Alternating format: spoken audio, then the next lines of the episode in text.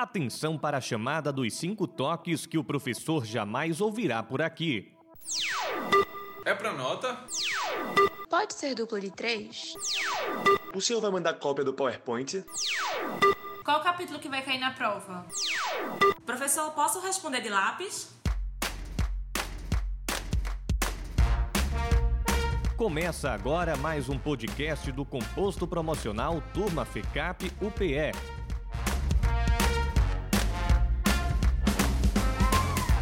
Neste canal que a aprendizagem se dá com o debate e a experiência de quem tem os pés no marketing e a mão na massa. Episódio de hoje: Agências de propaganda, suas marcas e seu futuro. Pônei maldito, pônei maldito, venha com a gente atolar. Odeio barro, odeio lama. Que nojinho! Nessa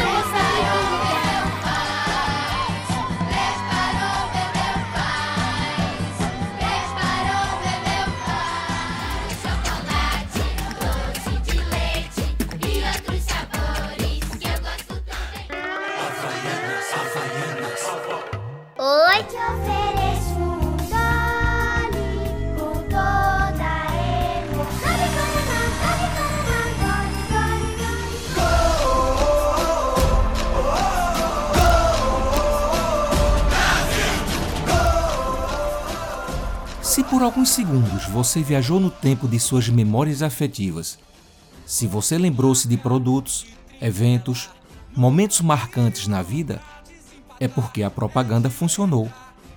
Por trás de cada vinheta que você acabou de ouvir, pode-se destacar o trabalho de uma agência de publicidade, de muitos profissionais envolvidos, mas fundamentalmente de uma estratégia de comunicação minuciosamente planejada para conquistar pessoas, mentes e corações.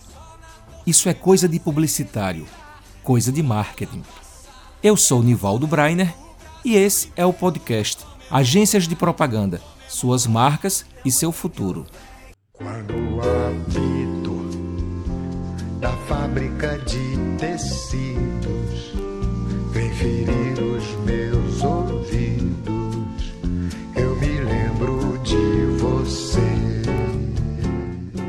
Quando Noel Rosa, em 1933, compôs o famoso samba Três Apitos, surgia no Brasil a primeira empresa para agenciar propagandas, principalmente nas rádios, que começavam a estabelecer um grande alcance popular, o que se convencionou chamar de comunicação de massa. Mas, para falar de propaganda no Brasil, é preciso entender que essa história começou lá bem distante, nos primeiros anos do século XIX, quando os primeiros jornais anunciavam a venda de imóveis, serviços e até escravos.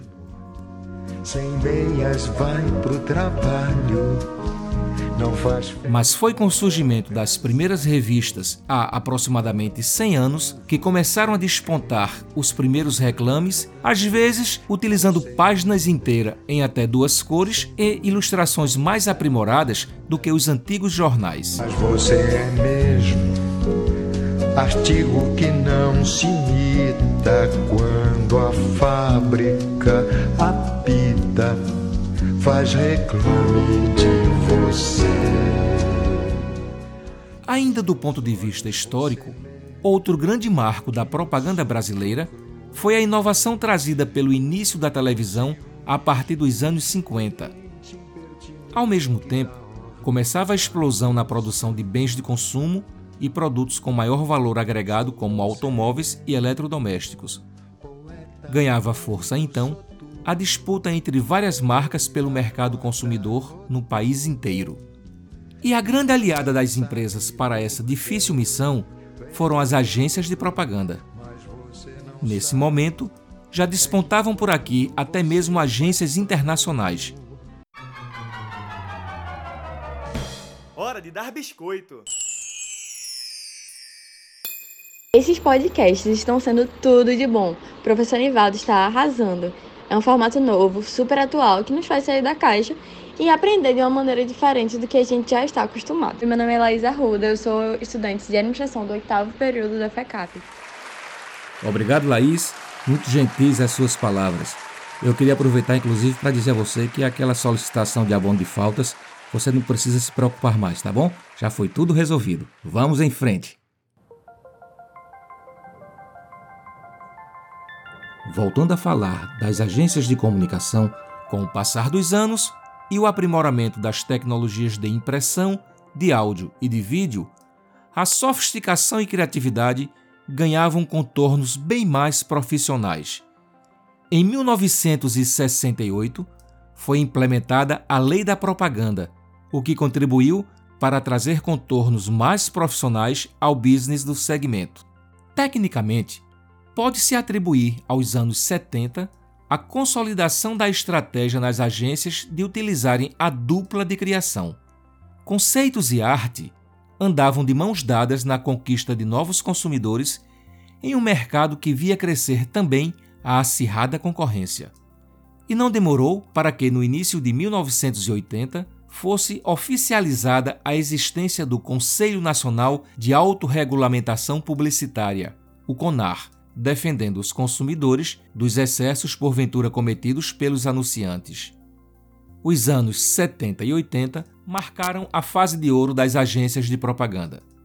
A criatividade elevou a disputa por espaços midiáticos com muita competência. E os anos 90 chegaram trazendo a tiracolo a informatização da criação publicitária e a internet. Desde então, o ambiente digital ocupa a passos largos espaços midiáticos importantes. A partir dos anos 2000, a sociedade entra no processo de elevada transformação com nova dinâmica e novos hábitos de informação. Com a disseminação das redes sociais, aumenta exponencialmente a dificuldade de uma marca ou um produto despontarem de maneira impactante no mercado. E para falar sobre essa trajetória e as perspectivas de futuro das agências de propaganda, nós vamos conversar com dois importantes publicitários pernambucanos. O Daniel Queiroz é presidente da FENAPRO, Federação das Agências de Propaganda, e Marcela Neves, também publicitária, é presidente da Associação Brasileira das Agências de Publicidade em Pernambuco. Seja bem-vindo então, Daniel Queiroz. Estamos felizes com você aqui no podcast. Tudo bom com você, Daniel? Maravilha, Nivaldo. Muito bom estar aqui com você, estar aqui com os seus ouvintes, né? E é uma alegria poder, sempre é uma alegria poder falar sobre o nosso mercado publicitário, sobre o nosso negócio. Ok, Marcela Neves. É um prazer participar com vocês. A gente está nessa luta com o Daniel pela valorização associativa, porque é a forma que a gente acha que o nosso mercado vai evoluir. Muito bem, estão me chamando aqui pelo zap algumas perguntas de alunos da FECAP. Olá, me chamo Bruna, sou aluna do oitavo período da UPE. Eu gostaria de saber o que faz um publicitário. Bruna, sua pergunta é interessante. Na minha cabeça, eu acho que um publicitário é aquele sujeito que coloca aquelas roupas com as grifes mais famosas, bem descolado, que quando dá quatro e meia, cinco da tarde, começa a saber onde é que vai ser o happy hour mais famoso da cidade e vai lá brindar e conversar com os amigos. É isso mesmo, Marcela?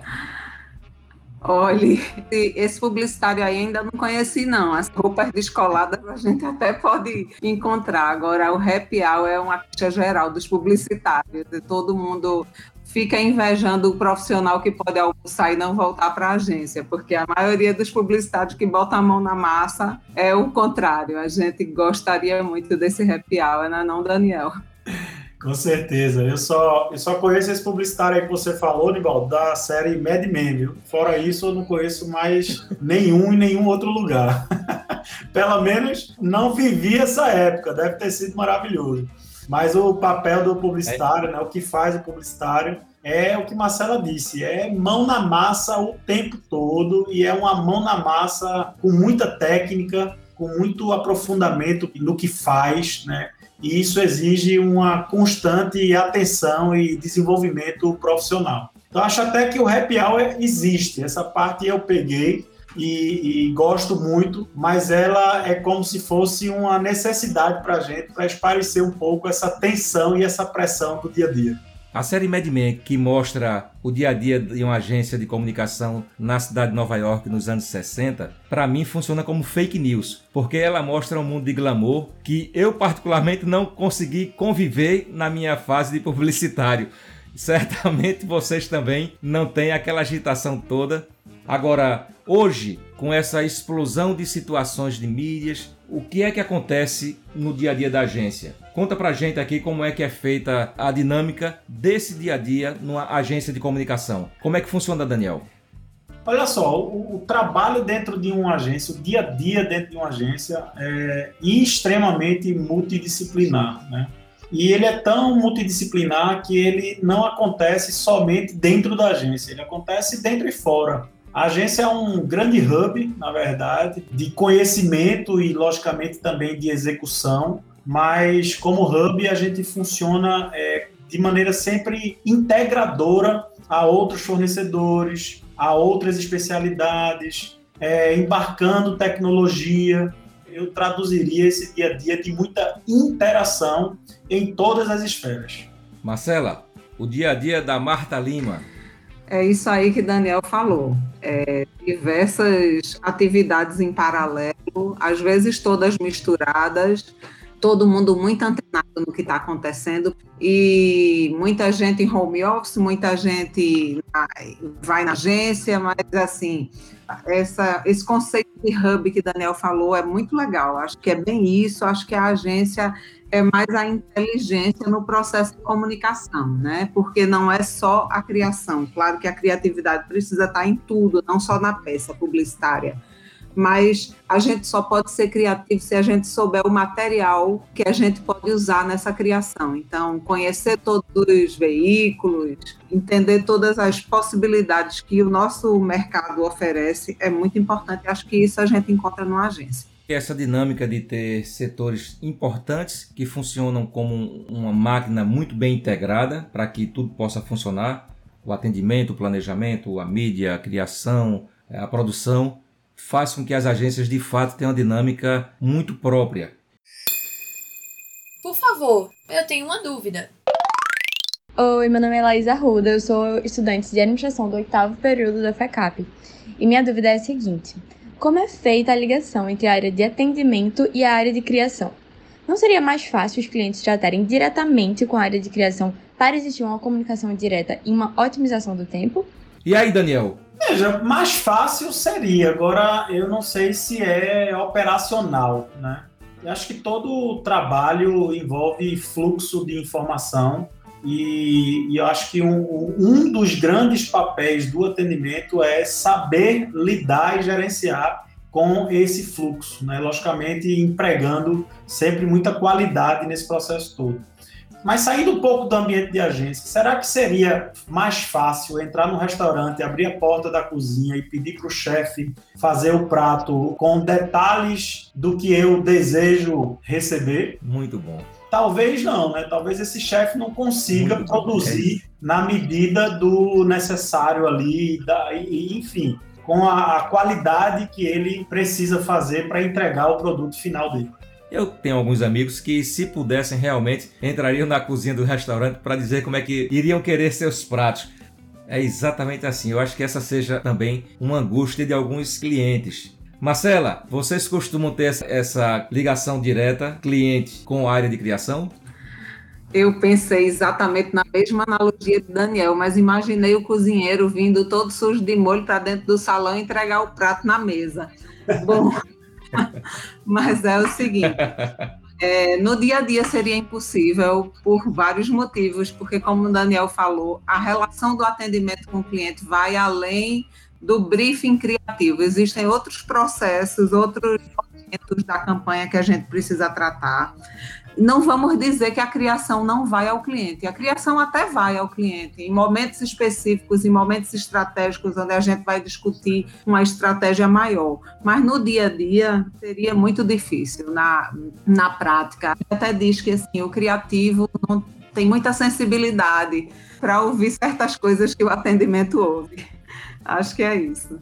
É, e acho que é, acho que é importante pontuar, né, que você já falou aí, que Existe muita interação do cliente com a criação. Existe, claro que existe. mas não é o dia a dia. O dia a dia não dá para ser assim de jeito nenhum, porque senão a coisa não, não anda, não funciona. Né?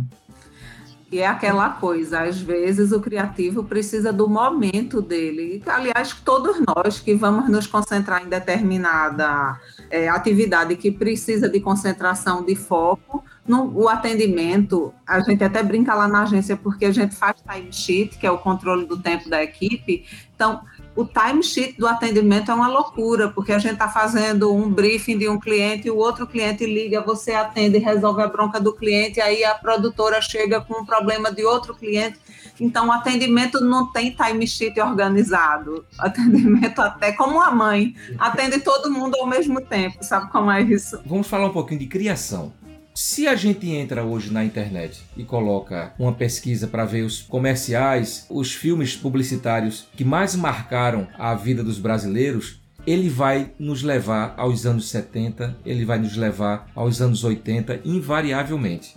A gente sabe que esse período, de fato, havia uma relação maior da questão de criatividade com a distinção das agências, com a apresentação dos publicitários para o mercado.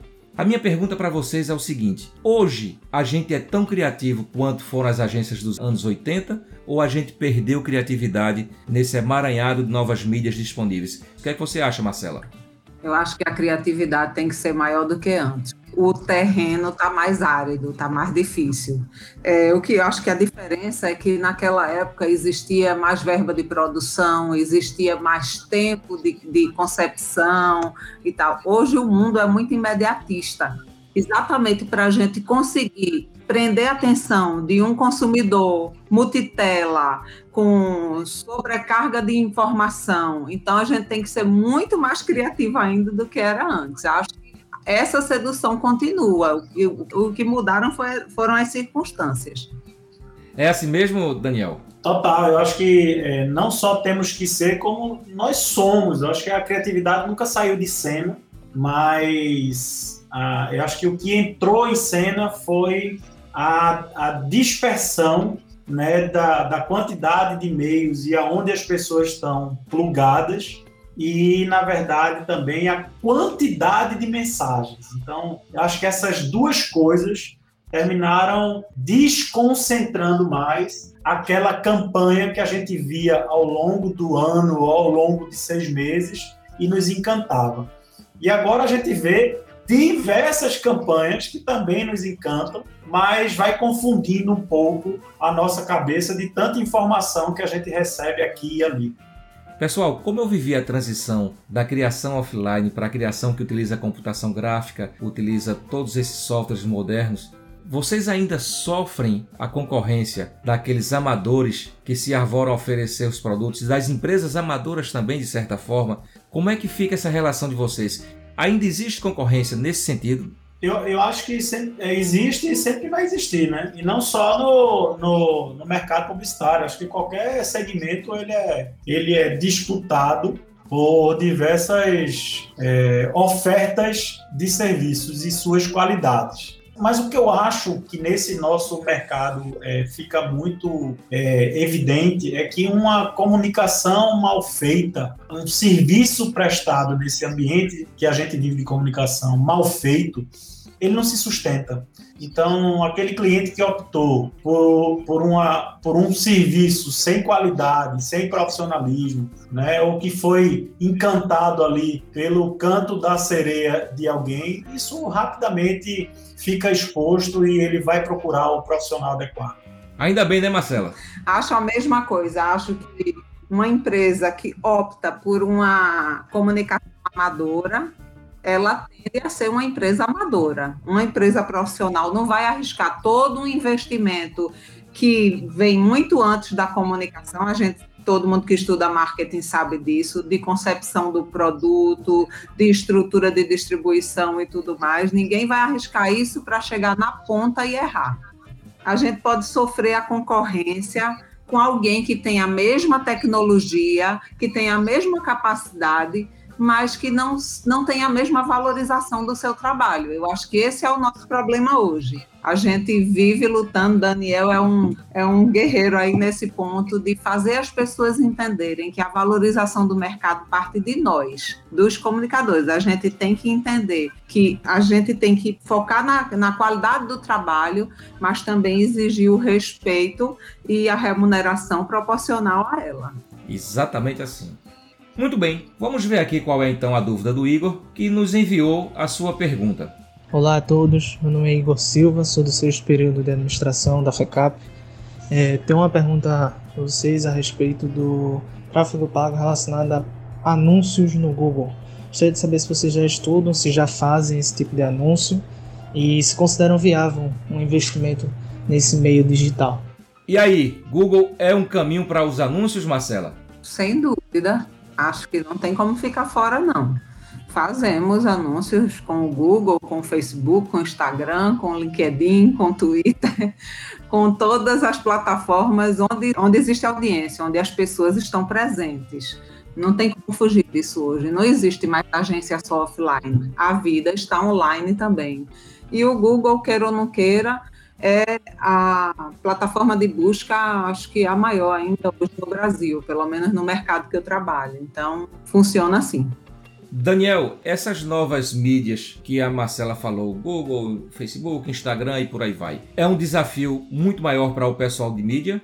É, eu acho que eu, eu nem, nem, vejo como um desafio muito maior. Eu acho que o, o desafio é o composto de comunicação como um todo, né? Porque com a chegada das plataformas digitais, o leigo ele passou a acreditar que tudo pode se resolver no digital. E não é bem assim. Não é bem assim. A gente, como técnico, a gente entende que uma comunicação bem feita, é, bem planejada, para atingir o resultado de maneira eficiente, ela passa necessariamente por um, um estudo que vai classificar exatamente onde está aquele público-alvo, e o público-alvo está em várias plataformas. Agora, o fato é que as plataformas digitais, elas cresceram muito, vão crescer ainda mais, é, saiu agora uma pesquisa recente do SEMP que aponta que em 2020, 27% dos investimentos publicitários no Brasil foram aplicados em mídias digitais. E 52%, por exemplo, foi aplicado na TV aberta, que muita gente diz que não vê mais, que não funciona, que não vale a pena,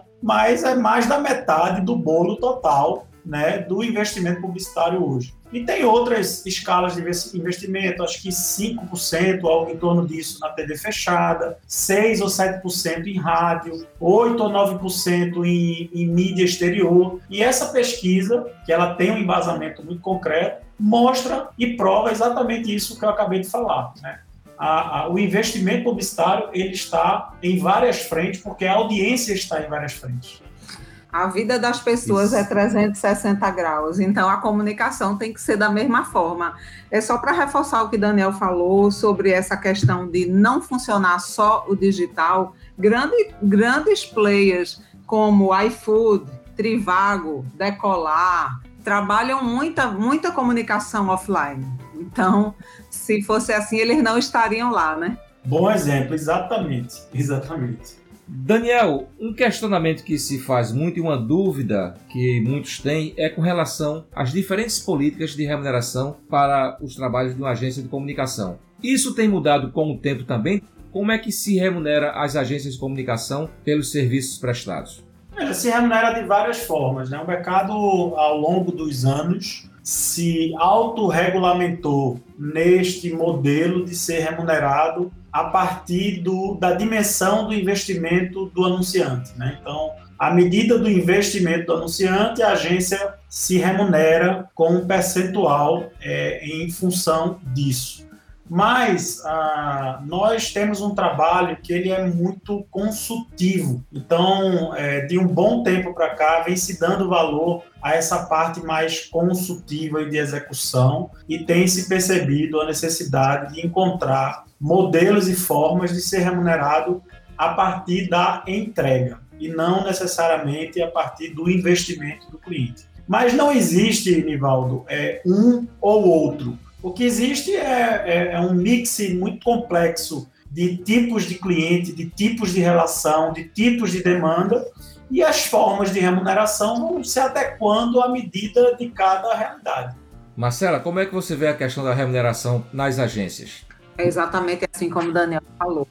Como as relações são complexas, as relações com clientes são muito, muito variáveis, então a remuneração tem que tem que atender a essa necessidade do cliente e da agência. Existem diversas, existe remuneração por resultado, remuneração por hora trabalhada, remuneração por, por campanha, remuneração por FII mensal.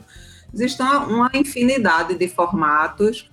Acho que o importante é que a agência tenha consciência, lhe traga o lucro, que é o objetivo de uma empresa privada, né? Muito bem, pessoal. Uma dúvida que muitos terão neste momento é o que fazer e como fazer para escolher uma agência de comunicação.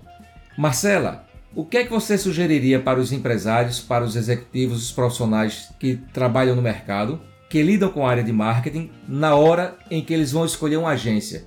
O que é que você chamaria atenção como o melhor modelo para uma escolha? Eu lembrei agora de uma palestra que eu vi no Chacoalha do Sinapro, do FENAP, Sérgio Gordilho, onde ele disse uma coisa que eu não esqueci nunca. A agência e o cliente precisam de uma relação com três R's. R de relação, R de relevância e R de remuneração. Então, na verdade, como escolher uma agência?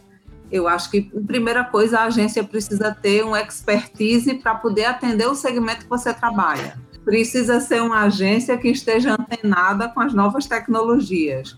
Precisa ser uma agência que consiga pensar fora da caixa, que consiga ser criativa, disruptiva, que consiga entenda a personalidade da sua empresa e consiga passar isso para os seus consumidores, consiga ser um parceiro do seu negócio, que não seja simplesmente um agenciador. Daniel, dentro dessa era de transformações tão rápidas, o que é que você imagina que será o futuro das agências nos próximos anos? Eu tenho dito, Erivaldo, que ah, as agências elas estão vivendo o, o momento de maior oportunidade de relevância do papel delas nessa relação com os anunciantes, né?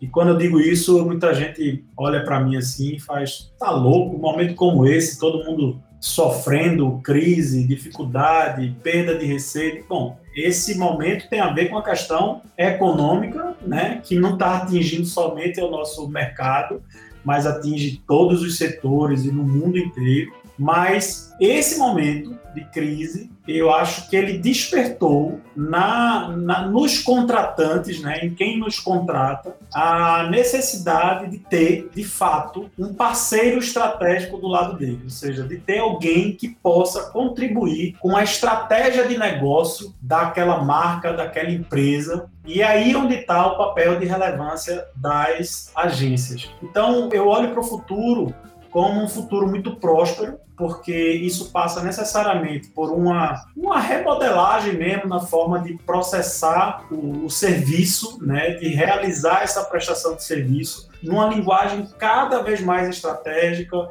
com muita técnica envolvida, com muito valor agregado a tudo isso, que passa por ser mais consultivo e menos operativo e menos executivo, né? E eu acho que tudo isso vai refletir nesse papel de uma de um lugar mais valoroso para as agências daqui para frente. Muito bom, gente. Eu vou então agradecendo a participação de vocês. Queria me despedir já com um convite para que nós retornemos aqui no nosso podcast trazendo conteúdos na área de comunicação para todos. Obrigado, Marcela. Obrigado, Daniel. Obrigadão. Estou à disposição.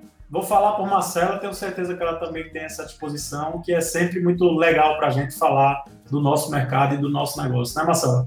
Sem dúvida, Daniel. A gente gosta muito de fazer isso, de conversar. Eu disse até a Nivaldo, pelo amor de Deus, eu gosto muito de falar. Se eu falar demais, me pare. A gente está sempre à disposição. Obrigada. Um abraço, um abraço.